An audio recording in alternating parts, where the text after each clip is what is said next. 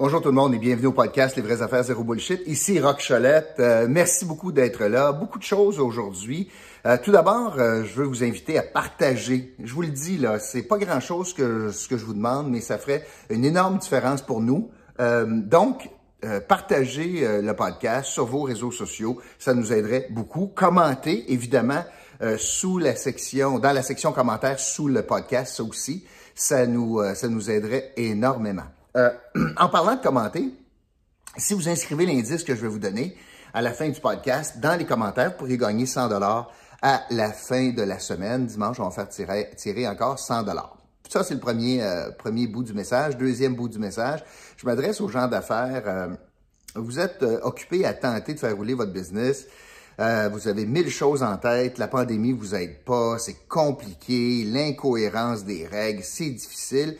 Et vous vous fiez peut-être sur euh, le support qui est euh, votre site web, soit pour attirer des gens, informer des gens, vendre en ligne. Eh bien, euh, est-ce que ça fait longtemps que vous avez évalué la qualité de votre site, puis la qualité des transactions, puis de l'information disponible, puis comment facile c'est réaliser une transaction sur votre site, eh bien, si ça fait longtemps que vous avez évalué ça, je vous offre la possibilité d'obtenir une évaluation, un diagnostic complètement gratuit grâce à l'équipe euh, de C-Focus. Ils sont des spécialistes du marketing web. Ce sont mes partenaires dans le podcast. On fait ça gratuitement. Bruno Desormeaux fait ça gratuitement, simplement communiquer avec C-Focus. Et euh, ça va nous faire plaisir donc de procéder à un diagnostic de votre site, de votre site web et de vos capacités de vendre en ligne. Pas moi, je connais rien là-dedans, mais eux autres, oui, par exemple. Aujourd'hui, je veux euh, vous euh, parler, revenir sur euh, la saga qui entoure la directrice générale de la ville de Gatineau et le maire de Gatineau. Et là, ça prend une tournure différente. je vois ça dans le journal Le Droit ce matin, sous la plume de Mathieu Bélanger. Et aujourd'hui, vraiment, le podcast aura comme, comme thème ou comme titre, je vais vous faire découvrir la vraie nature de l'homme politique qu'est Maxime Pedneau-Jobin. Alors, qu'est-ce qu'on apprend? Alors, on apprend que le torchon brûle depuis plus d'un mois et demi, que la chicane est pognée euh, entre le maire et la directrice générale, euh, qu'il euh, lui a fait savoir de façon assez inhabile qu'il voulait qu'elle parte. Et elle lui a répondu dans une lettre qu'elle a adressée au maire, une lettre de sept pages, en relatant certains éléments et là, euh, pourquoi c'est de euh, pire, en pire, c'est que là, euh, ça s'est transporté donc dans les, chez les avocats et le maire de Gatineau a reçu une mise en demeure pour vendredi passé pour qu'il agisse d'ici lundi de cette semaine. Donc, c'est déjà passé le délai. sinon, ben, il y aura possiblement poursuite parce que Marie-Hélène Lajoie s'estime salie publiquement, sa réputation est ternie, etc., etc. Le, le, ce qu'on comprend dans la lettre de la directrice générale au maire, c'est que elle comprend pas d'où ça vient. Il n'y a jamais eu de reproche à son égard, à la qualité de son travail. Euh, jamais eu euh, de communication à l'effet qu'il y a des insatisfactions. Pire, elle n'a jamais eu, jamais eu la chance de s'exprimer ou de répondre à certaines attaques ou prétentions du maire de Gatineau. Elle reproche au maire que tout ce qu'il avance, ce sont des propos vagues, pas de faits précis, pas de situation concrète, pas d'exemple. Elle reproche également au maire que depuis qu'elle est en poste 2013, 2013, on est en 2021, elle n'a jamais eu une évaluation de rendement alors que des, des moyens étaient à la disposition du maire et du conseil, je vais y revenir, pour procéder à une évaluation de rendement même en utilisant le principe de 360, c'est-à-dire rétroaction de la part des employés, euh, pas juste de l'employé, pas, juste le patron, patron de Marie-Hélène Lajoie en passant, le patron de la directrice générale, ce n'est pas le maire, c'est le conseil au complet. Elle répond au conseil.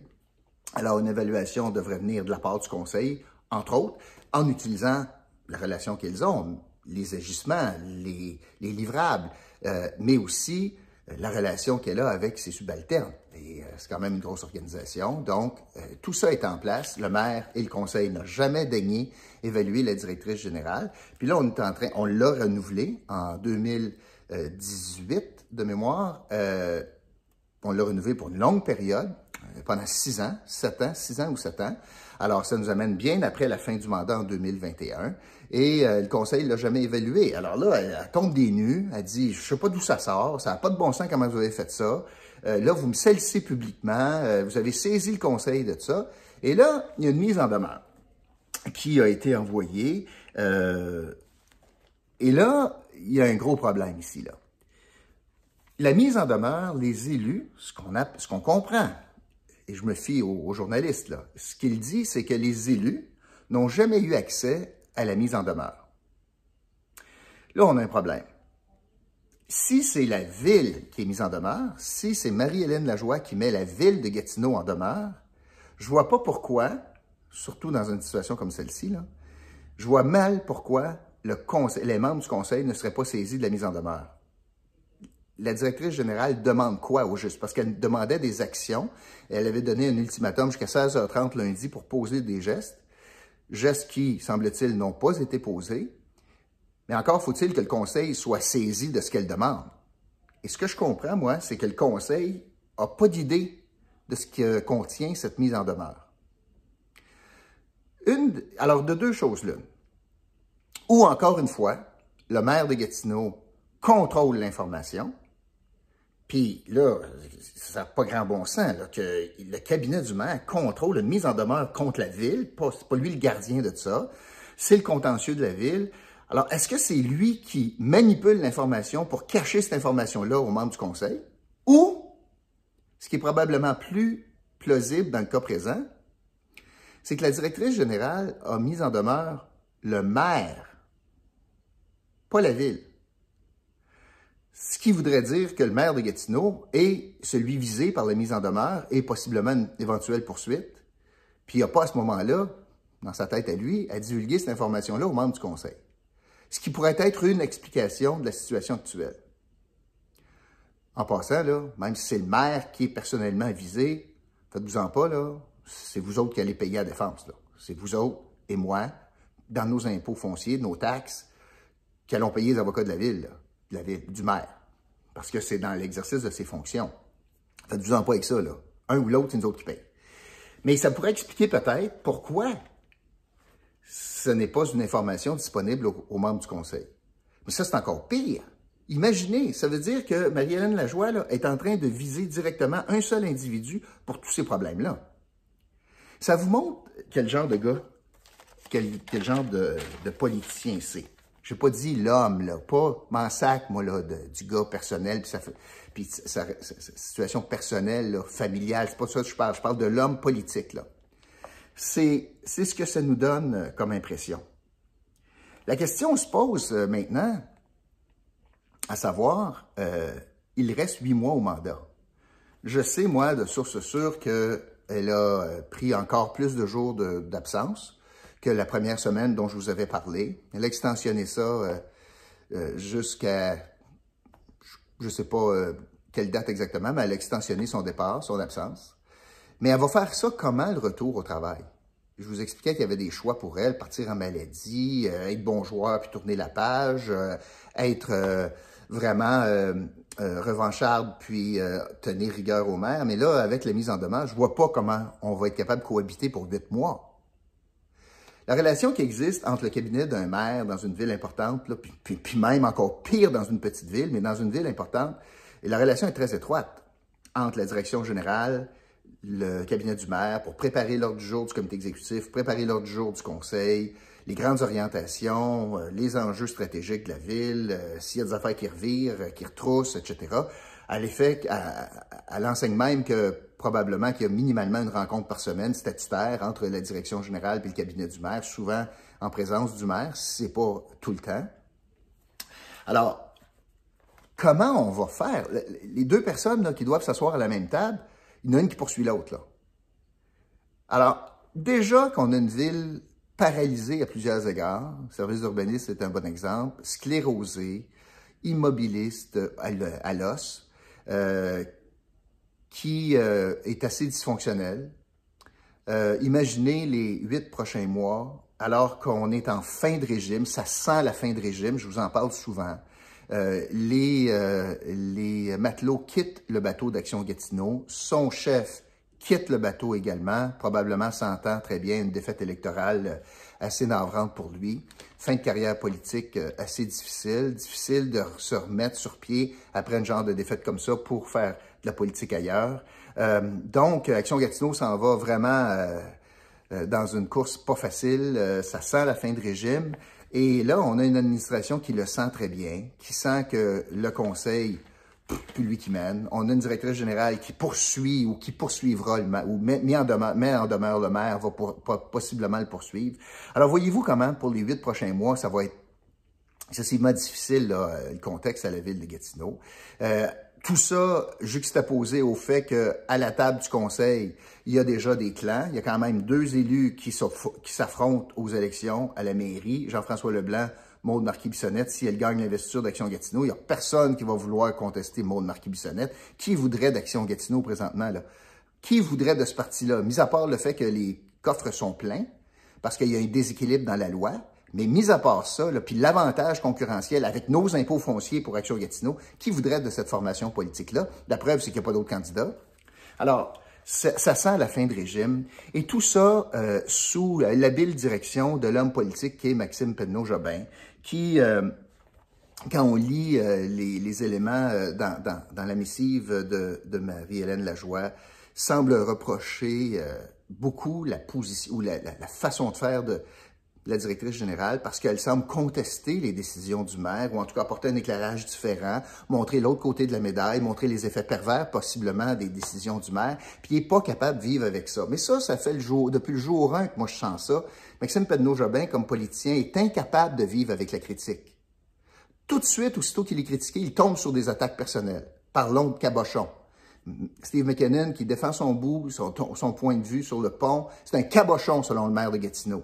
Moi, j'ai été la, la victime d'attaques personnelles. Je reviendrai dans un autre podcast, mais incessantes, là, des attaques incessantes, personnelles.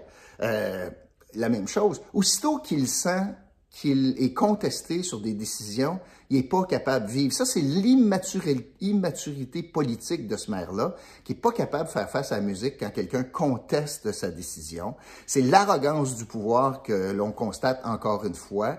Euh, quand il contrôlait comme il faut son conseil, il pouvait être king, puis euh, petit roi de lait, puis. Mais là, euh, il trouve ça moins drôle. C'est l'arrogance du pouvoir qu'il incarne. C'est son incapacité de travailler en équipe, son incapacité de partager l'information. Puis là, c'est rendu, alors que c'était son allié, notamment pour des projets de fous comme Gertin, j'y reviendrai, parce que là, on apprend que l'UPAC débarque à Gertin. Gardons ça. Est-ce que Rock avait raison?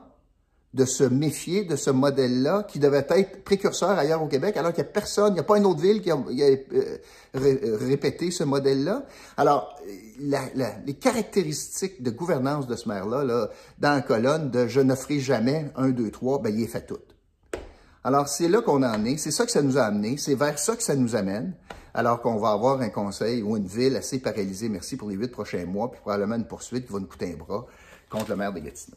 Parce que, soit dit en passant, est-ce que je pense qu'elle est bien, bien bonne, la directrice générale? Euh, non, je l'ai toujours dit, je pense pas.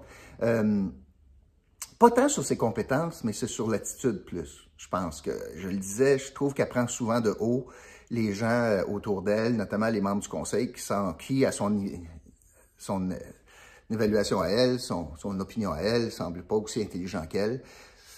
C'est assez fatigant dans les conseils municipal. Moi, j'ai vécu des, directeurs, généraux puis des sous-ministres à Québec, puis j'en ai vu d'autres, là, euh, des gens pas mal plus brillants que moi, qui ne me faisaient pas sentir comme de la marde. Puis, euh, je pense à quelqu'un, entre autres, là, à la ville de Gatineau, ville de à l'époque, Jean-Pierre Chabot, notamment, le Préso, notamment, mais Jean-Pierre Chabot, qui était le grand boss d'urbanisme, des travaux publics, directeur général adjoint. C'était un homme euh, simplement brillant, là. Pas proche, là, mais brillant, là, tu sais. Puis jamais, jamais, jamais, cet homme-là a fait sentir des gens autour de lui moins intelligents que lui. Jamais, jamais. Non, lui, il tirait vers le haut, Jean-Pierre Chabot. Maxime Pedneau-Jobin, euh, sa fragilité euh, de compétences fait en sorte que pour s'élever, il faut qu'il pile sur le monde. Il pas capable d'élever le monde avec lui. Il faut qu'il pile sur le monde pour se remonter. C'est le type de leadership qu'on a eu sur Gatineau. Euh, il l'a fait avec euh, beaucoup de membres autour du conseil, autour, de la table du conseil, que ce soit Mme Boudria, que ce soit M. Carrière, que ce soit M. Blondin, et euh, choisi quelques pions pour les amener, pour dire comme lui au comité exécutif. En, parlant de ça, je, vous lance un défi. Gilles Chagnon, vous c'est qui? Quand est-ce que Gilles Chagnon a parlé publiquement ou s'est montré en défaveur d'une situation euh, à l'exécutif contre le maire, par exemple. Mais Gilles Chagnon, c'est un, conseiller indépendant. On n'entend pas parler. Mais ben, c'est ça, il s'entoure de gens comme ça. Ou bien il s'entoure de gens dans son parti, ou il s'entoure de gens qui vont dire oui, oui, oui. Gilles Chagnon en est un. C'est le genre de maire. Quand tu es à la tête d'une organisation, tu veux additionner des forces. Tu ne veux pas t'entourer de faiblesses. Parce que c'est bien beau, tu vas paraître bien smart, mais tu n'es pas meilleur. Puis pour la maire de Gatineau, ce qui est important, c'est de paraître bien smart plutôt que d'être meilleur. Puis on le voit là. L'effet, là, là, on arrive à la fin de régime, là, puis là, on le voit là. Il récolte exactement ce qu'il a semé sur son passage. Juste revenir sur Marie-Hélène Lajoie, je pense pas là, que c'est la meilleure chose à la ville de Gatineau. Euh, Est-ce qu'un DG, c'est normal d'être contesté? Oui, c'est normal. Euh, mais elle doit travailler avec les membres du conseil. Et euh, je ne suis pas sûr qu'elle a été capable de faire cela. Et euh, pas sûr qu'elle a été capable de garder le contrepoids euh, au maire de Gatineau qui est minoritaire autour de la table du conseil. Cela étant dit, euh, elle a un contrat et ça sera au prochain conseil municipal. Pas à un maire en fin de régime qui a décidé de quitter le bateau, là. Mais ça sera au conseil municipal élu en novembre 2021 de décider ce qui arrive à la direction générale parce que, je vous le répète, ça prend une synergie et une complicité de tous les moments entre un cabinet du maire et le conseil et la direction générale. Il faut que ça travaille de pair. C'est trois instances très importantes. Il faut que ça travaille de pair. Manifestement, il y a toujours eu des, des, accrochages entre Marie-Hélène Lajoie et le conseil. Là, il y a de gros accrochages entre la directrice générale et le cabinet du maire. on verra en novembre 21, il y aura un nouveau conseil, il y aura un nouveau maire, et le nouveau conseil décidera. Mais des directeurs généraux qui partent après une élection, ça peut se faire, ça arrive, c'est souvent très souhaitable, mais ça se fait dans, dans le respect. Puis ça se fait en négociant. Puis ça se fait pas à coup de gueule en sortant d'un média pour faire paraître mal sa directrice générale qui l'a bien servi depuis tant d'années. Je trouve ça absolument dégueulasse, qu'est-ce que le maire est en train de faire. Puis si c'est une poursuite envers lui, ben peut-être qu'il mérite. Sur, ce, je veux euh, vous euh, donner l'indice du jour. Euh, la joie, Marie-Hélène Lajoie. Donc, le nom de famille, c'est La Joie, c'est l'indice du jour pour vous inscrire dans notre concours pour gagner 100 dimanche. Voilà. Merci beaucoup d'avoir été là. Je vous retrouve bientôt pour un autre podcast, Les vraies affaires, zéro bullshit. Salut tout le monde.